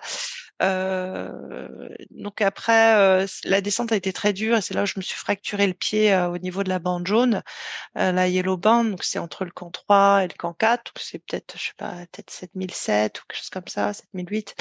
Et donc là, ça a été très pénible la redescente. Et là, j'ai chialé tout du long en fait parce que ça a été, bah, j'ai souffert plus les gelures. Donc sur le moment, on n'est pas trop dans la, la etc. On se dit, on veut juste sauver sa peau, et parce que là-bas, encore une fois, c'est juste un, pied cassé, hein, mais là-bas, il n'y a pas de secours, et puis euh, bah, tu traînes en haut, tu es, mort, quoi. Donc, euh, euh, donc, fallait absolument redescendre, redescendre. Et puis, euh, c'est peut-être c'est à Katmandou, euh, bah, quand j'ai dû retourner à l'hôpital m'ont vu revenir, et encore vous. Mais euh, je ne sais pas pour la même raison cette fois-ci. Et euh, c'est vrai que ça, bah là, j'ai commencé à, à, réaliser en fait euh, bah, que j'étais allée au sommet. Mais euh, ça a pris du temps et c'est quand j'ai revu, quand j'ai vu la vidéo que mon Sherpa avait prise euh, avec la GoPro, euh, là, il y a tout qui m'est revenu, quoi. Et, et c'est vrai que et ce, ce sourire que, que, que j'ai d'ailleurs, qui est qui est pas sourire anodin, c'est pas le, c'est quand je parle de joie profonde, ouais, il y a c'est une énorme, une immense joie en fait qui est, qui est présente, une immense joie, mais quelque chose qui est très très intérieur en fait. C'est euh, et puis sentiment de gratitude que j'ai, mais tout ça c'est vraiment ressorti, je dirais plus euh, euh, plus quand je suis, euh, je suis revenue à Katmandou, où j'étais au chaud, où on s'est occupé de moi, où on a, voilà, on s'est occupé de mes gelures, etc. Et, euh, et, et, quelque part, euh, le fait que j'ai le pied cassé, les gelures, etc., parce que j'ai pas pu faire grand chose pendant quelques semaines. Bah là, j'ai encore quelques quelques séquelles. Hein, D'ailleurs, c'est pas fini. mais tout ça m'a permis aussi de, de méditer, enfin quelque part de de repenser à ce qui s'était passé, de prendre le temps en fait, euh, de de, prendre le temps en fait de de repenser à toute cette expédition et puis notamment ben au sommet quoi, de revivre tous ces moments là, mais euh, au calme, sans agitation, parce que bah là je pouvais rien faire en fait. Je pouvais euh, là c'est au tout début là euh, quand je suis revenue à l'hôpital euh, euh pendant deux semaines je pouvais même pas me, me laver en fait. Je pouvais pas utiliser bah, je pouvais pas marcher je pouvais pas utiliser mes mains parce qu'elles étaient avec les, les gelures des deux côtés. Donc et tout ça finalement m'a permis aussi de bah de, de, repenser à toute, à toute cette ascension et, et au fait que bah, que je suis, euh, je me sens hyper reconnaissante, enfin, euh, une énorme gratitude, ouais, pour euh, pour la vie en fait, de bah, de m'avoir permis d'atteindre mon rêve et d'avoir atteint atteint mon sommet, atteindre le sommet de l'Everest, et puis d'être encore en vie malgré tous les obstacles et les, accidents que j'ai eus. Donc ouais, mais tout ça est revenu en fait. c'est c'est tout ça est venu après après coup c'était pas au sommet en fait. Au sommet, tu penses juste à ta vie. Enfin, c'est si encore une fois, tu, tu sens que tu es, très joyeux, hein, mais c'est pas. Euh, tu, tu penses à vivre quoi, c'est tout. Et tu dis, il faut vite redescendre. Il peut se passer plein de choses à la redescente. Comme ça a été le.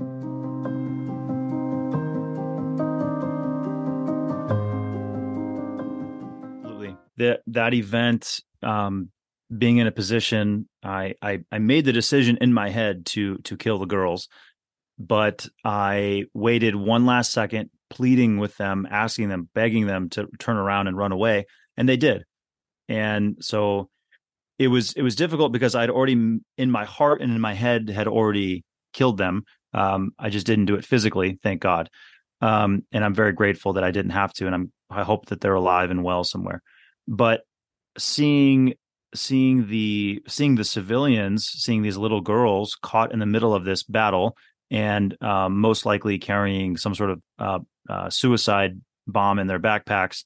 Um, I, I, I realized that there's these civilians who are just caught in the middle, all around the world, and nobody's there to help them. Typically, the armies are there to fight each other, and the civilians are totally forgotten in the middle. Um, and even the American military, we do our best to to help, but um, I wasn't able to help those girls in any in any real way.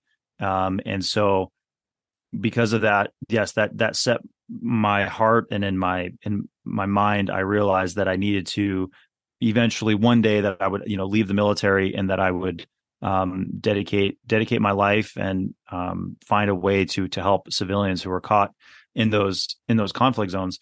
And the the the thing about about experiencing it and then eventually you have to you have to eventually move on. And i think that the the the anger and the sadness of of that experience um in, in the moment in, in the middle of the battle you just immediately you don't think about it anymore and you continue to move on because you have you have a job to do. And i think that that mental flexibility um comes from the the training that we had as seals. So when when you're going through seal training and you're failing and you're failing and all these bad things are happening constantly but you pick yourself up and you keep going and you pick yourself up and you keep going um, this was an example of a situation where things went wrong. The there's little girls are being sent uh, straight at our unit for us to kill them. The taliban sent these girls right at us. And so that's wrong. Like eh, you know the situation's wrong and i made this you know I, I made the right call but i mean it's terrible situation. Well, just like in SEAL training, I'm just going to pick myself up and I'm going to move on. I'll deal with it later and I'll think about it later. And I did. But in the moment, you just you just move on and you move on to the next problem and you keep you keep going because your team's relying on you to to survive. If we move So when I after the experience of almost killing those little girls in Afghanistan, it got my mind thinking about ways that I could do more to help the world and when I was in the military, when I was in the SEALs, you know, we were we were sent on important missions and we did we did important work.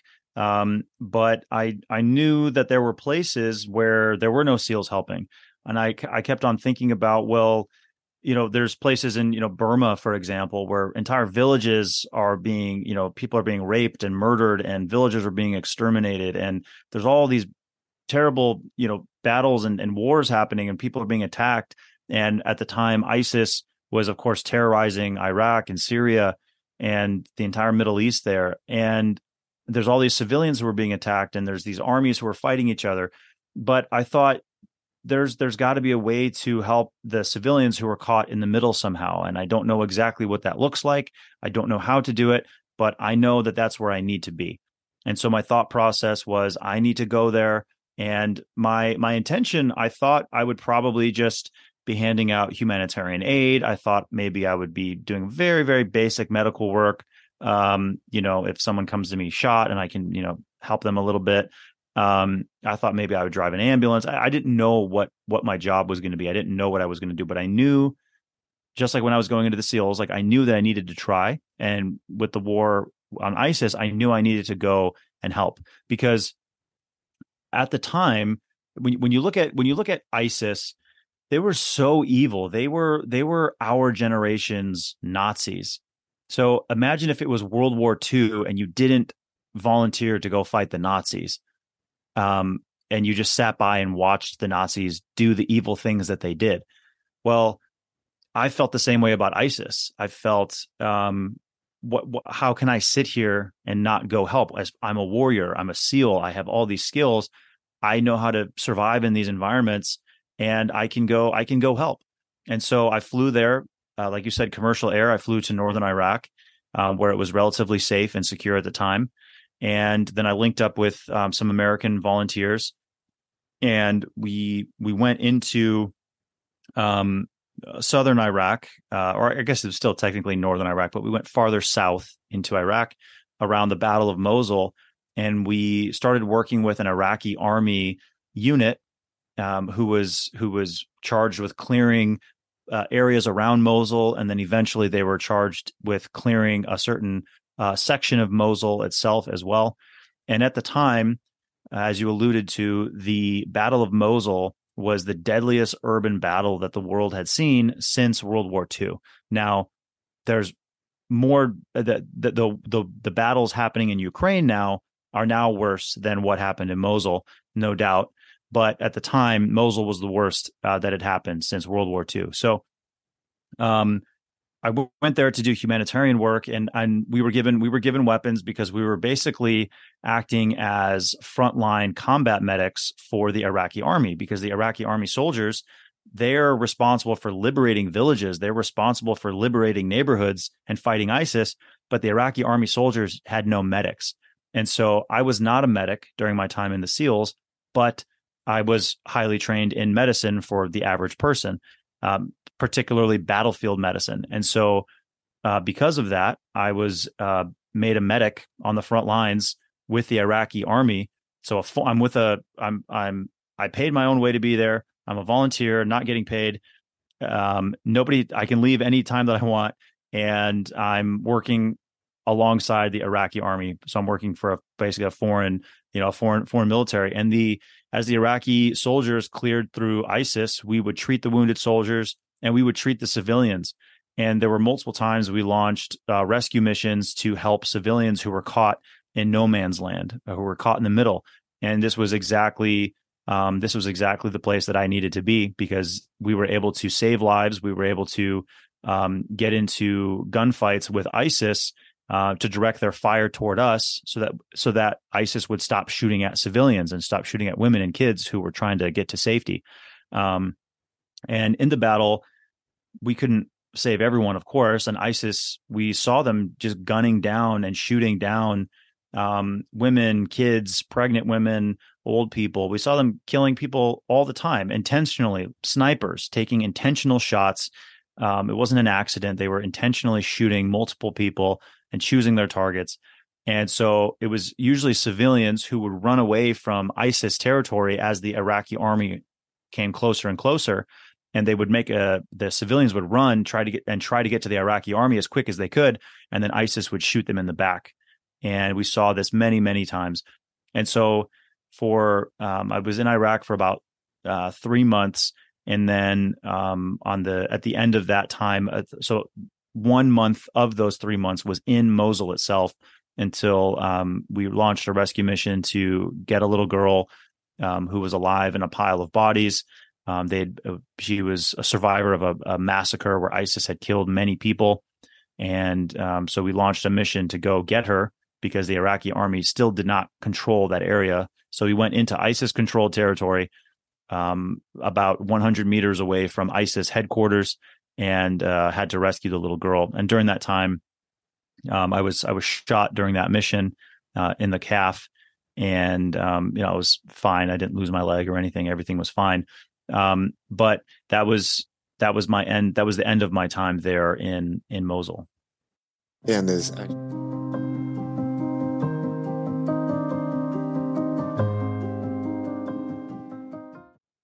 Cette puissance de, de nous accepter tel qu'on est.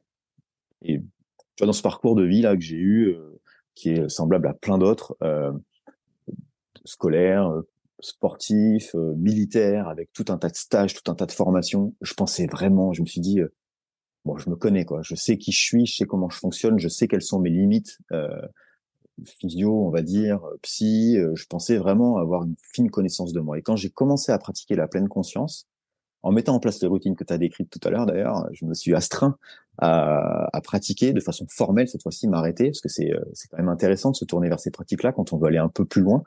Et en fait, là, je me suis rendu compte que je ne me connaissais pas, qu'en fait, j'avais jamais vraiment fouillé à l'intérieur de moi, clarifié qui j'étais, quelles étaient mes valeurs, ce qui était essentiel pour moi, fondamental pour moi, comprendre mes émotions, euh, où elles se manifestaient, ce qu'elles impliquaient, comment j'y réagissais, quelles étaient les pensées que je pouvais avoir. Et, euh, et c'est ce qui a fait en fait qu'après derrière, je me suis dit bon, ok, ça, je peux pas le garder pour moi. Il va falloir en faire quelque chose. Il faut il faut que j'aille plus loin et, c'est pour ça qu'après j'ai décidé d'être instructeur et puis d'essayer de de ouais de transmettre euh, ces choses-là ou de faire découvrir en tout cas c'est plutôt dans cet esprit-là parce que de faire découvrir euh, ces différents leviers et, comment ça peut fonctionner. Ce qui est passionnant sur euh, sur cette cette dernière idée là de la puissance de nos pensées dans ce qu'elles vont entraîner dans nos comportements, le fait que je pense de moi je suis capable, je suis pas capable, c'est fait pour moi ou c'est fait pas ou c'est pas fait pour moi, pardon. Euh, ça, ça va justement dans ma motivation, dans le fait d'entraîner du mouvement, me stopper ou au contraire m'engager. Et, alors, si je si j'ose euh, donner des choses qui chez moi fonctionnent bien, bah, je pense que ça, ça fait partie de ces choses qui qui ont qui m'ont permis euh, dans plein de situations euh, d'y aller. C'est cette curiosité. C'est-à-dire, je me suis toujours dit, vas-y, va voir. Même si tu penses que c'est nul, même si tu penses que c'est pas bien, même si tu penses que c'est pas fait pour toi, essaye. Et seulement quand tu auras essayé, mais vraiment essayer. Tu vas pas juste euh, je teste une fois et si j'y arrive pas, euh, c'est fini. Vraiment y aller, m'investir dans le truc. Et là, je pourrais dire, ok, c'est pas pour moi, je sais pas faire, j'y arrive pas. Et, et, la pleine conscience, c'est un peu ça, quoi. Euh, allez-y, essayez, osez, vraiment, réellement. Et seulement quand vous aurez fini, quand vous aurez vraiment testé, de façon accompagnée, parce que généralement quand on le fait un peu seul, c'est toujours un peu plus complexe parce que on sait pas trop vers quel chemin aller. Euh, là, on pourra dire c'est pas fait pour moi. Et ça, c'est intéressant parce que même avec les militaires, on pourrait, on pourrait peut-être dire que, ok, faire méditer un militaire et quelqu'un des forces spéciales, c'est quand même pas gagné. Euh, et ben, non seulement ils savent le faire, mais même mieux que ça, c'est des personnes qui le font mieux que les autres généralement. Quand je dis mieux, c'est ça veut rien dire parce qu'on peut pas, il n'y a pas bien faire en, en, pleine conscience. Mais ce que je veux dire, c'est que ils, ils, ont compris très tôt comment ça fonctionnait parce que ça fait partie de leur fonctionnement et, et c'est l'intérêt aussi des forces spéciales, c'est qu'on va recruter des personnes qui ont plutôt tendance, alors on ne sait pas qu'on fait ça, mais c'est ce qui va se passer, à fonctionner en pleine conscience. Tout ça c'est super intéressant. Et je rebondirai sur euh, une autre chose que tu as partagée, euh, qui est une notion pour moi centrale sur laquelle je travaille aussi beaucoup en ce moment, enfin depuis depuis que je, je me suis lancé dans cette reconversion euh, c'est cette idée d'acceptation. On passe notre vie dans le passé, on passe notre vie dans le futur, et on oublie le présent. Et tous les auteurs que tu as cités euh, ont travaillé sur cette notion-là. Le présent, l'acceptation de ce qui est là, et ça aussi c'est une autre chose très intéressante dans la pleine conscience, c'est que la pleine conscience, c'est pas aller regarder, on a pris l'exemple du repas euh, un peu agréable, du verre de vin, mais la pleine conscience, c'est aussi, et peut-être même surtout, aller observer ce qui se passe quand c'est complexe, parce que qu'est-ce qui va se passer quand je vais pas bien ou quand je vis un truc pas agréable? C'est que je vais avoir tendance à éviter. Euh, on est tous à peu près euh, foutus de la même façon. Quand j'ai mal, j'ai pas envie d'avoir mal et donc je vais éviter d'avoir mal ou je vais ne pas me concentrer sur ça. Sauf qu'en fait, ça va m'obliger à avoir des fonctionnements euh, d'évitement. Il n'y a pas de doute sur le fait que l'évitement, ça finit par un jour ou l'autre se retourner contre nous. Donc, l'acceptation de ce qui est là, c'est un enjeu euh, euh, essentiel de notre fonctionnement, dans notre flexibilité en particulier, dans notre prise de décision aussi. Comme tu as cité Marc Aurel, euh, il y a une phrase qui lui est attribuée, mais il me semble qu'elle n'est pas de lui, qu'elle est issue plutôt d'un texte religieux dont je ne sais plus lequel exactement, donc pardon pour les, références pas terribles, mais il a dit, enfin il aurait dit, donc c'est pas lui qui l'a dit au final, que que la force me soit donnée de supporter, oui c'est ça, que la force me soit donnée de supporter ce qui ne peut être changé. Donc là, c'est, on est en plein dans l'acceptation, hein, supporter ce qui peut pas être changé, le courage de changer ce qui, euh, de changer ce qui peut l'être. Donc d'agir, c'est le coping là, c'est l'action, hein, courage de changer ce qui peut l'être, et puis d'arriver à distinguer euh, les deux quoi, l'un et l'autre, de faire la différence entre ce qui peut être changé et ce qui ne peut pas l'être. Et ça, c'est typiquement l'acceptation. Et, ça, ça me parle, ça résonne. Euh, on le voit, on le voit tous les jours. Quelles que soient nos difficultés, si j'accepte ce qui est là, alors je peux y faire face ou pas d'ailleurs, parce que ce que je peux pas changer, eh ben, je peux pas faire autre chose que de l'accepter. Et donc le passé, nos erreurs, nos regrets, ils sont là en fait. Ça n'empêche pas que je puisse pas apprendre de ça, mais c'est fait. Donc maintenant, il n'y a plus qu'à avancer. Et euh, je, je, donne, je donne euh, quand j'accompagne des, enfin quand j'accompagne, j'accompagne pas parce que je, suis plutôt dans la formation, dans la, dans la transmission à la fac ou autre, mais euh, j'aime bien prendre cet exemple que j'ai vécu en mission euh, où euh, je me suis retrouvé dans des situations un peu complexes plusieurs fois, mais une en particulier où dans l'anticipation là, dans l'anxiété, on avait on, avait notion que la nuit qui allait suivre, on était l'après-midi, la nuit qui allait suivre, euh, ça allait être complexe. On allait se faire euh, attaquer, en gros, pour faire simple, et que les gens qui se préparaient, on avait des interceptions radio, et c'était pas très cool. Et en fait, finalement, là, j'ai passé du temps à pas accepter ce qui était en train de se passer et à trouver une, faire en sorte que je sois pas là où je suis et, et trouver toutes les méthodes possibles pour fuir. Sauf que c'était pas possible. Et à partir du moment où j'ai accepté, ce qui a pris un peu de temps, que j'étais là et que ça allait se passer, ou pas d'ailleurs, hein, mais que là, il était 14 euh, heures et que pour l'instant, tout allait bien. J'ai pu me mettre en action et me préparer à ce que, effectivement, le soir, ça soit compliqué. Et, et en fait, l'acceptation sur un bout de papier, là, entre nous, quand on discute, c'est quelque chose de très simple. Ok, ça parle à tout le monde. Oui, bon, c'est bon, accepter. Mais en vrai, quand on le vit tous les jours, c'est plus du tout la même chose. Et moi, c'est ce que, j'ai apprécié avec la pleine conscience quand je m'y suis vraiment euh, confronté c'est cette notion-là d'acceptation, là, d'accepter que oui j'ai mal, d'accepter que j'ai pas envie, d'accepter que je suis fatigué, d'accepter que au contraire je, je vais bien. Euh, voilà.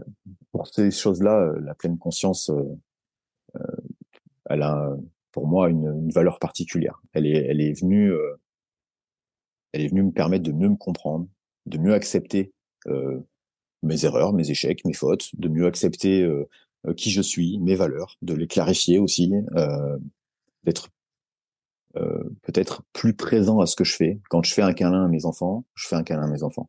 Alors bien sûr, plein de fois, je le fais pas, hein, comme tout le monde. plein de fois, je me rate, plein de fois, je suis pas bon, euh, euh, plein de fois, je fais pas les choses comme j'aimerais les faire. Et là aussi, ben, j'accepte. J'accepte que là, j'ai pas été bon, que j'ai pas réussi et que j'ai pas su faire. En tout cas, j'essaye de le faire. Si on fait pas ce travail.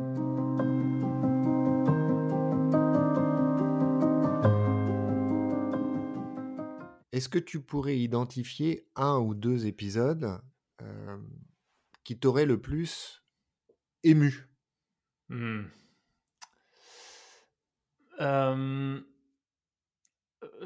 spontanément, j'ai celui de Cyril Chaboun qui me vient en tête. Donc Cyril, je l'évoquais un peu plus tôt, qu'on a reçu tous les deux. Il y a un épisode disponible sur Fortitude et un sur les frappés qui est un ancien opérateur du CPA-10, donc euh, commando parachutiste de l'air numéro 10, et l'une des unités des forces spéciales, et euh, en mission, euh, d'ailleurs, de mémoire, c'était l'une de ses toutes premières missions, ou la première mission même, tu te souviens de ça? C'était pas sa première mission en tant qu'opérateur FS Non, je crois tu crois pas? ah, non, j'ai un doute, mais... Je sais plus, ouais. Mais en tout cas, clairement, ouais. C'est, pour moi, c'est l'épisode avec Cyril Chaboun. Euh, donc euh, ancien opérateur FS, euh, CPA-10 qui saute sur un drone piégé, qui perd euh, immédiatement l'une de ses deux jambes et qui, suite à des complications, donc il est rapatrié en France, il est plongé dans le coma, il reste un long moment et en fait il a des complications pendant, son coma. Et ces complications bah, débouchent sur l'amputation de sa deuxième jambe. Et en fait, le récit de cet homme qui, qui, euh, bah, qui doit faire face à, cette situation, qui, ce qui l'animait dans la vie, c'était euh, un métier finalement bah, très physique, très engagé, et du jour au lendemain, tout s'arrête. Euh, je vais voilà, je, vais pas tout partager ici, mais au même moment, d'un point de vue perso, c'est-à-dire au moment où il se réveille de son coma, il apprend une nouvelle, voilà, un changement de situation familiale et ils doivent prendre une décision avec sa femme. Enfin, cet épisode, il est vraiment incroyable de résilience, de détermination, de capacité à rebondir. C'est une fois que j'ai eu, en fait, je me suis retrouvé plusieurs fois pendant l'échange à plus savoir quoi dire. J'étais euh, notamment l'anecdote, enfin quand il raconte l'explosion du drone et ses premières réactions, où le gars euh, se médicalise lui-même, euh, sort un garrot, il t'explique tout ça avec une voix parfaitement posée, comme s'il était allé finalement, je sais pas, faire faire les courses à vélo, tu vois. Et c'était c'était particulièrement émouvant et extrêmement inspirant d'avoir un témoignage comme le sien. Je pense que c'est celui qui me vient tout de suite en tête. Et après, peut-être un deuxième sur le plan de l'émotion, c'est, je dirais sans doute celui avec Julia Vira, que tu as reçu aussi. Euh, je, euh, je précise quand même que à chaque fois, c'est un hasard. C'est vrai, c'est vrai, c'est vrai, c'est vrai. Il y a même, on en parlera peut-être un peu, mais il y a même une, invitée, euh, Oriane. je crois que tu l'as invitée. j'ai enregistré. T'as enregistré. J'ai enregistré au moment où tu as sorti l'épisode. C'est ça. Je me suis dit, mais c'est pas vrai. Il a mis un micro chez moi, c'est pas possible. Mais voilà, Julia, donc, qui est guide de haute montagne, l'une des rares femmes en France à être guide de haute montagne, et qui fait également euh, de la course euh, au large, euh, donc le, mariage mer et montagne, et qui raconte dans l'épisode, en tout cas quand je l'ai reçu, son ascension de El Capitan aux États-Unis, qui est un peu une phase mythique qu'elle a fait en solitaire, et je crois qu'elle a passé de mémoire 12 ou 13 jours dans mmh. cette phase seule. Et forcément, bah, c'était un challenge euh, extrêmement euh, euh, difficile. Et il y a beaucoup d'émotions quand elle en parle. je pense que c'était aussi, moi ce que j'en ai retenu, c'est que c'était aussi un peu un, un rite de passage, mais une étape importante dans sa vie. Elle a, voilà, il y a quelque chose qui a cranté avec cette expérience-là. Et la façon dont elle en parle, c'est, c'était assez émouvant aussi. Donc je dirais c'est de la Cyril Chaboun, ancien FS, et Julia Vira, guide de haute montagne, qui nous parle d'El Capitan. Et maintenant que je t'ai piqué deux de tes invités, euh, ça t'en laisse plus que 28 euh, du coup pour ta sélection à toi. mais, du coup, je vais pas dire leur nom. Comme ça, tu vas pas pouvoir me piquer. Euh, bah, en ce qui me concerne, parce que je savais que on allait potentiellement évoquer effectivement nos expériences respectives par rapport à nos invités, que ce soit en termes d'émotion, de, de, stress ou autre. Et j'y ai, j'y ai pas mal réfléchi parce que forcément, c'est pas facile de faire entre guillemets un choix ou d'essayer d'identifier un échange ou un profil plus qu'un autre. Alors, non pas, il s'agit pas de faire de hiérarchie, mais c'est vrai qu'en plus sur Fortitude, la différence quand même qu'il y a par rapport au frappé, c'est que on va, on va assez loin dans mmh. le, le, sujet de l'émotion, de, l'âme, de ce qui se passe à l'intérieur, etc. Donc, l'émotion est, souvent présente. Mais les épisodes qui m'ont le plus ému, il y en a plusieurs, mais ils ont un point commun. Je l'ai réalisé en y réfléchissant. C'est que ce sont des invités qui font face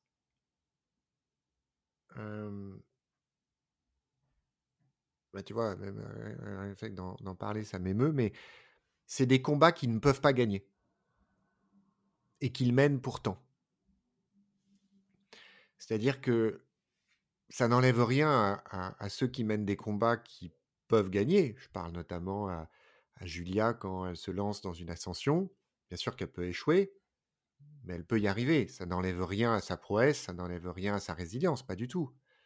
Euh, de la même manière que euh, Sam euh, Goodchild qui se lance dans la Transat Jacques Vabre ou les opérateurs FS qui sont, largués en Syrie. C'est pas ça, il n'y a pas de hiérarchie. Mais malgré tout, et notamment par rapport au sport que tu connais bien, tu te lances dans quelque chose, mais tu, tu sais que tu peux y arriver.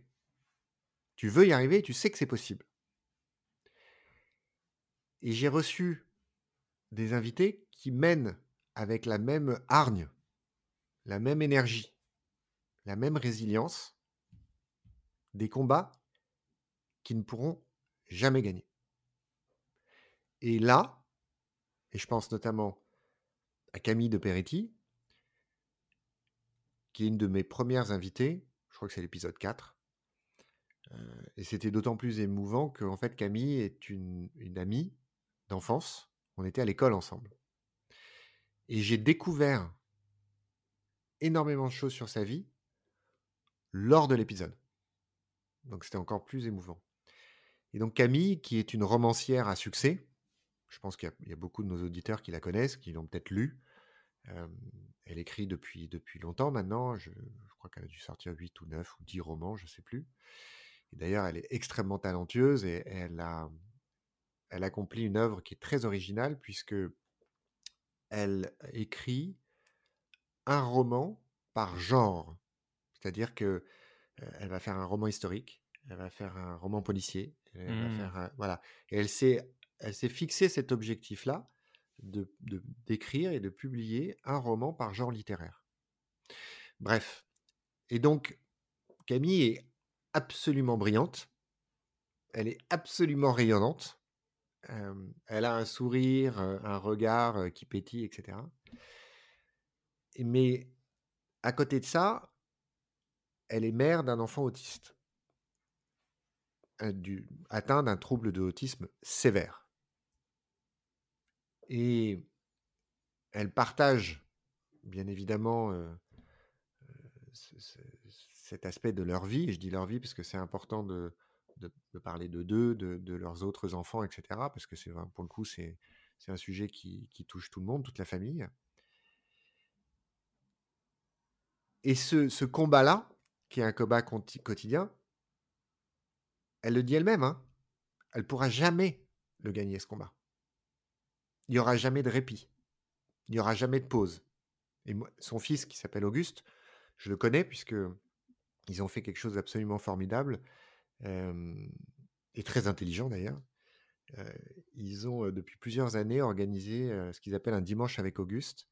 Et, en fait, ils demandent à tous leurs proches de s'inscrire. Il y a plusieurs, c'est chaque année, donc c'est des saisons, euh, pour euh, venir chercher Auguste et lui faire passer une après-midi.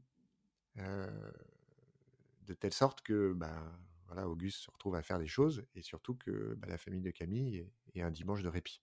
Mmh. Et, et surtout, ça permet de, bah, bien c'est évidemment de partager un peu le fardeau, mais aussi pour les familles qui reçoivent, euh, de partager un moment qui est, qui est, qui est très intense, parce que l'autisme, c'est une chose de de- d'en entendre parler, de le voir à la télé, de le lire, c'en est une autre de le, de le vivre. Et bref, quand on passe une après-midi avec Auguste, on prend la mesure de, justement de- de- du fait qu'il n'y a aucun répit. Il n'y a pas une seule seconde de répit. Il n'y a pas un moment de liberté, il n'y a pas un moment où tu souffles et où tu te dis, OK, et par définition, il n'y a, a aucune perspective. Aucune. Et pourtant, Camille, son mari, euh, leurs autres enfants, ils vivent chaque jour. Ils se lèvent tous les matins. Elle continue à écrire, elle continue à former, elle continue à enseigner, elle continue à rire, elle continue à rayonner, etc. Et ça, en termes d'émotion, quand tu écoutes l'épisode, d'écoutes son témoignage, bah ouais, là, je t'avoue que ça m'a laissé, euh, ça m'a laissé KO. Et pareil, j'ai reçu Sébastien Joachim, qui quelqu'un qui n'est pas connu du, grand public. On s'est, on rencontrés sur, par Instagram. Et Sébastien, il a une maladie extrêmement rare qui lui a été diagnostiquée quand il était très jeune, 5-6 ans, euh, qui fait qu'en fait, il devient aveugle, il est devenu aveugle progressivement. Et euh, donc, il l'a su assez tôt. Et il n'y a aucun moyen d'arrêter le processus. Et, et il l'a vécu et il vit encore aujourd'hui. C'est-à-dire que la dernière fois qu'on s'est parlé, parce que c'est une maladie qui évolue énormément, il pouvait voir comme au- sur un œil comme au travers d'une serrure, en fait. Et en fait, c'est un peu le phénomène, c'est-à-dire que le, le, le- le champ visuel, en fait, se réduit, se réduit, se réduit, se réduit, se réduit, se réduit. Et il est passionné de sport, il fait de la, il fait de la boxe taille, euh, etc. Il a, il a une femme, il a un enfant. Et, et, et, et ça, c'est pareil. C'est-à-dire que quand tu entends quelqu'un qui, qui est face à une telle fatalité, il sait qu'il ne pourra pas gagner ce combat.